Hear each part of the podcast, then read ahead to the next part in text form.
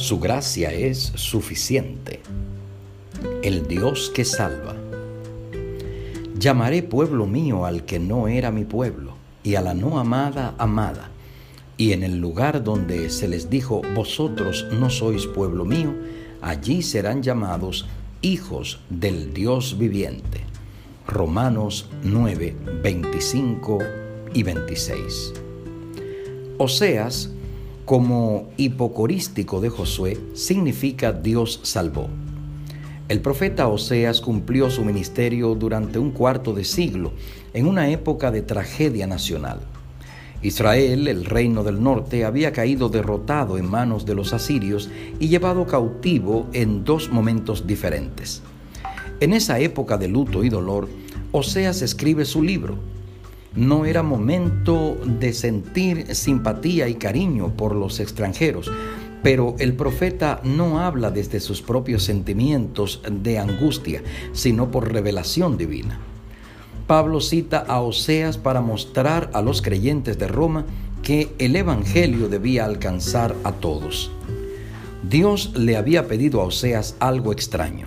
Me dijo otra vez Jehová, ve y ama a una mujer amada de su compañero y adúltera. Así ama Jehová a los hijos de Israel, aunque ellos se vuelven a dioses ajenos. Oseas 3.1.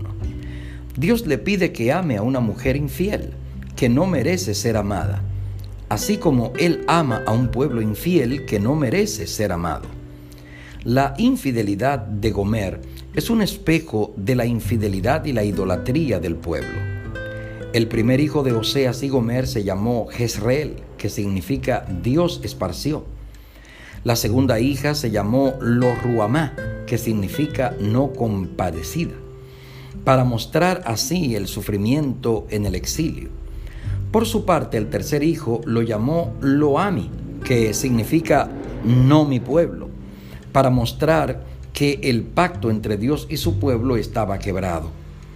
Se usa el significado metafórico de los tres hijos para representar la relación matrimonial restaurada. Antes de la restauración, Jezreel significaba Dios esparcirá, pero luego significó sembraré. Antes lo ruama significa no compadecida, después significó tendré misericordia. Antes Loami significaba no pueblo mío, pero después significó tú eres pueblo mío.